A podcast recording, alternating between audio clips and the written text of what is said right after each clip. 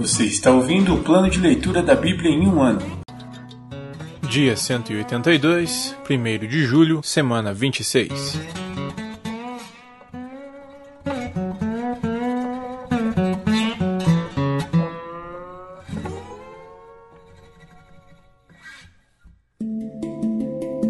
Novo Testamento. Livro de Marcos, capítulo 11, versículos do 1 ao 14. A entrada de Jesus em Jerusalém. Quando já se aproximavam de Jerusalém, Jesus e seus discípulos chegaram às cidades de Betfagé e Betânia, no Monte das Oliveiras. Jesus enviou na frente dois discípulos. Vão àquele povoado adiante, disse ele. Assim que entrarem, verão amarrado ali um jumentinho, no qual ninguém jamais montou. Desamarrem-no e tragam-no para cá. Se alguém lhes perguntar: O que estão fazendo? Digam apenas: O Senhor precisa dele e o devolverá em breve. Os dois discípulos foram e encontraram um jumentinho na rua, amarrado junto a uma porta. Enquanto desamarravam, algumas pessoas que estavam ali perguntaram: O que vocês estão fazendo desamarrando esse jumentinho? Responderam conforme Jesus havia instruído e os deixaram levar o animal. Os discípulos trouxeram um jumentinho, puseram seus mantos sobre o animal e Jesus montou nele. Muitos da multidão espalharam seus mantos ao longo do caminho diante de Jesus, e outros espalharam ramos que haviam cortado nos campos, e as pessoas, tanto as que iam à frente como as que o seguiam, gritavam: Hosana! Bendito é o que vem em nome do Senhor! Bendito é o reino que vem, o reino de nosso antepassado Davi! Hosana no mais alto céu! Jesus entrou em Jerusalém e foi ao templo. Depois de olhar tudo ao redor atentamente, voltou a Betânia com os doze, porque já era tarde. Jesus amaldiçoa a figueira. Na manhã seguinte, quando saíam de Betânia, Jesus teve fome. Viu que, a certa distância, havia uma figueira cheia de folhas e foi ver se encontraria figos. No entanto, só havia folhas, pois ainda não era tempo de dar frutos. Então Jesus disse à árvore: Nunca mais comam de seu fruto. E os discípulos ouviram o que ele disse.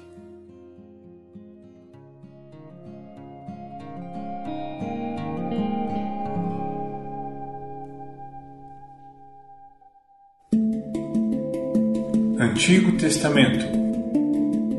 Livros históricos.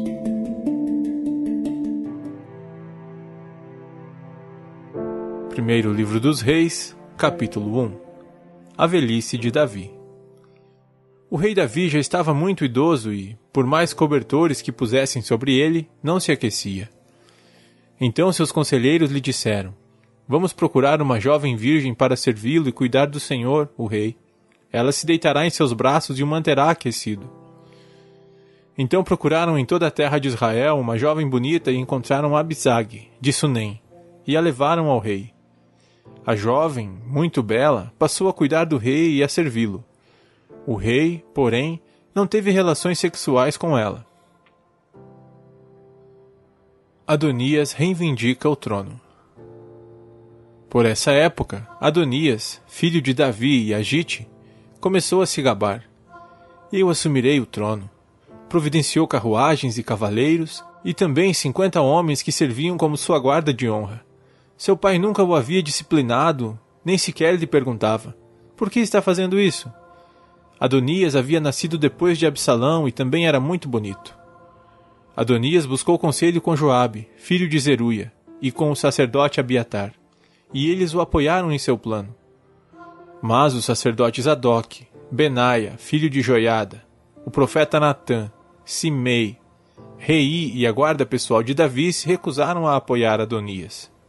Adonias foi à pedra de Zoelete, perto de Enrógio, onde ofereceu sacrifícios de ovelhas, bois e novilhos gordos. Convidou todos os seus irmãos, os outros filhos do rei Davi e todos os homens de Judá, oficiais do rei, mas não convidou o profeta Natã, nem Benaia, nem a guarda pessoal do rei, nem seu irmão Salomão.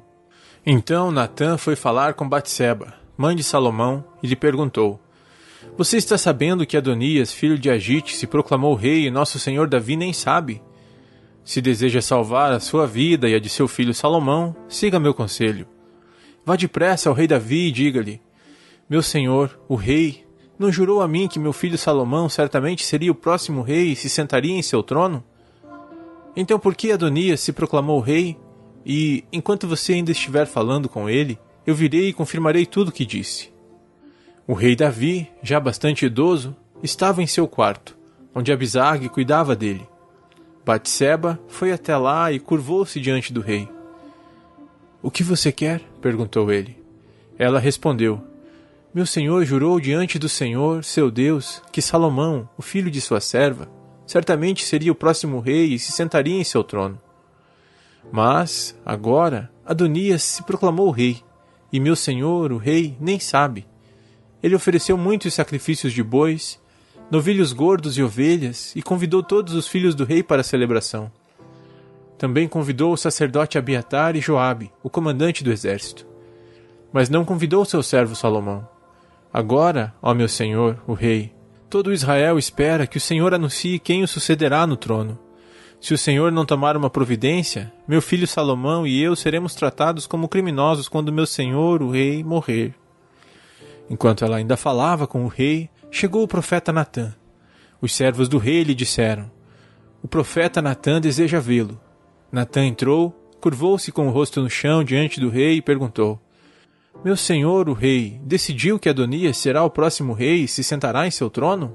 Hoje ele ofereceu muitos sacrifícios de bois, novilhos gordos e ovelhas, e convidou todos os filhos do rei para a celebração. Também convidou os comandantes do exército e o sacerdote Abiatar. Estão comendo e bebendo com ele e gritando: Viva o rei Adonias! Mas ele não convidou a mim, seu servo, nem ao sacerdote Zadok, nem a Benaia, filho de Joiada, nem a seu servo Salomão. Meu senhor, o rei, fez isso sem informar nenhum de seus conselheiros quem será o próximo rei? Salomão é proclamado rei. O rei Davi respondeu: Chamem Batseba. Então ela voltou e ficou em pé diante dele. O rei repetiu seu juramento. Tão certo como vive o Senhor que me livrou de todos os perigos, seu filho Salomão será o próximo rei e se sentará em meu trono hoje mesmo. Como jurei a você diante do Senhor, o Deus de Israel. Então Batseba se curvou diante do rei com o rosto no chão e exclamou: Que o rei Davi, meu senhor, viva para sempre. O rei Davi ordenou: Chamem os sacerdotes Zadok, o profeta Natã e Benaia, filho de Joiada.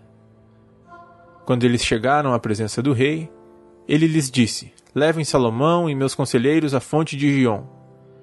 Salomão deve vir montado em minha mula. Ali os sacerdotes Zadok e o profeta Natã ungirão rei sobre Israel. Toquem a trombeta e gritem: Viva o rei Salomão!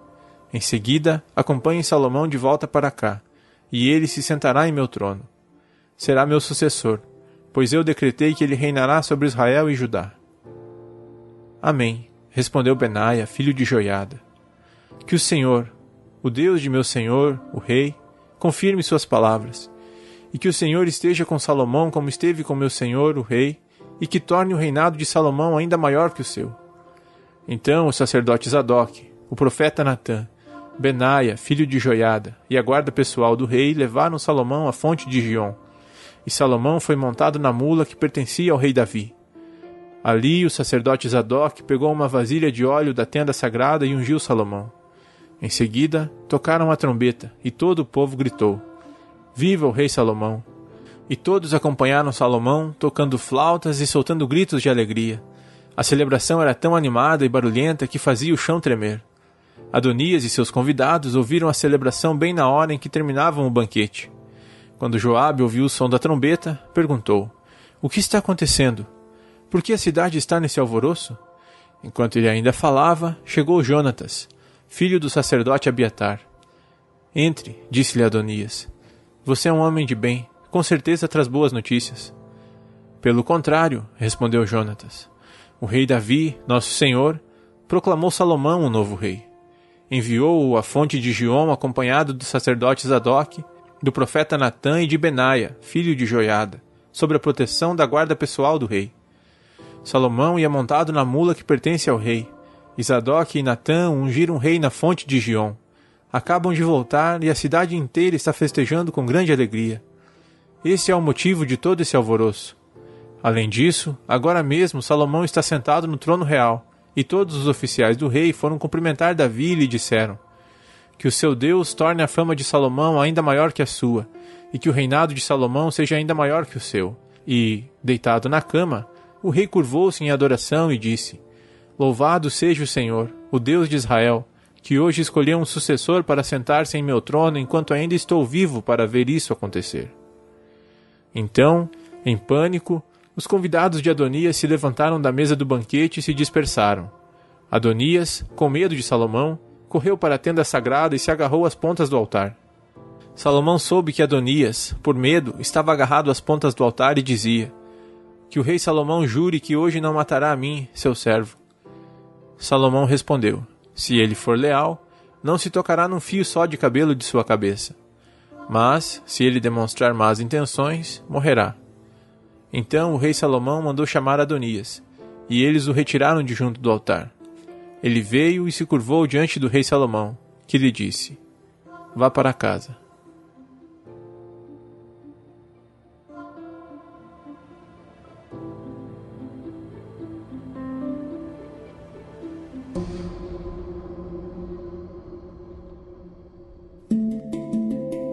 profetas menores.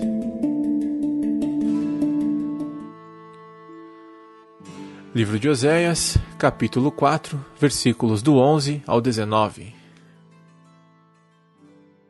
Eles comerão, mas ainda sentirão fome. Eles se prostituirão, mas nada receberão, pois abandonaram o Senhor para cometer adultério com outros deuses. O vinho tirou o entendimento de meu povo. Pedem conselho a pedaços de madeira, Pensam que uma vara lhes dirá o futuro. Seu desejo de ir atrás de ídolos os tornou insensatos. Prostituíram-se cometendo adultério com outros deuses e abandonando seu Deus. Oferecem sacrifícios a ídolos no alto dos montes.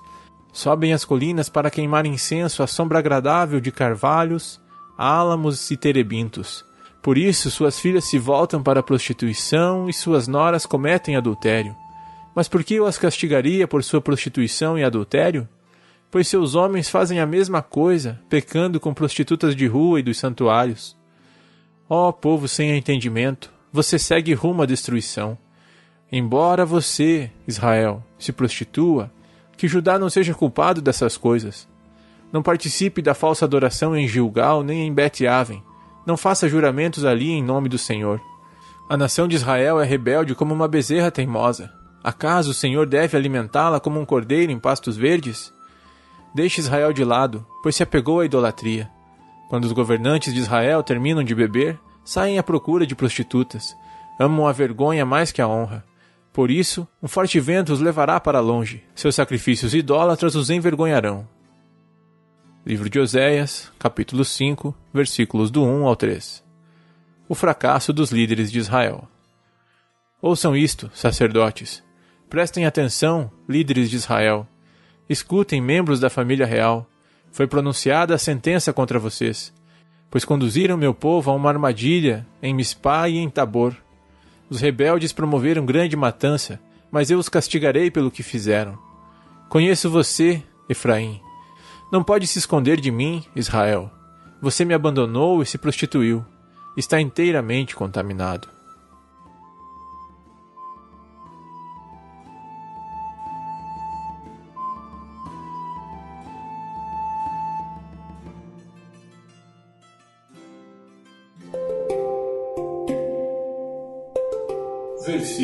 Da semana.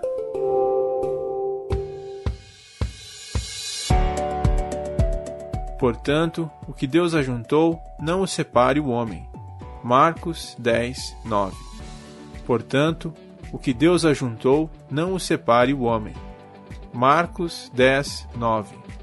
Portanto, o que Deus ajuntou, não o separe o homem. Marcos 10, 9.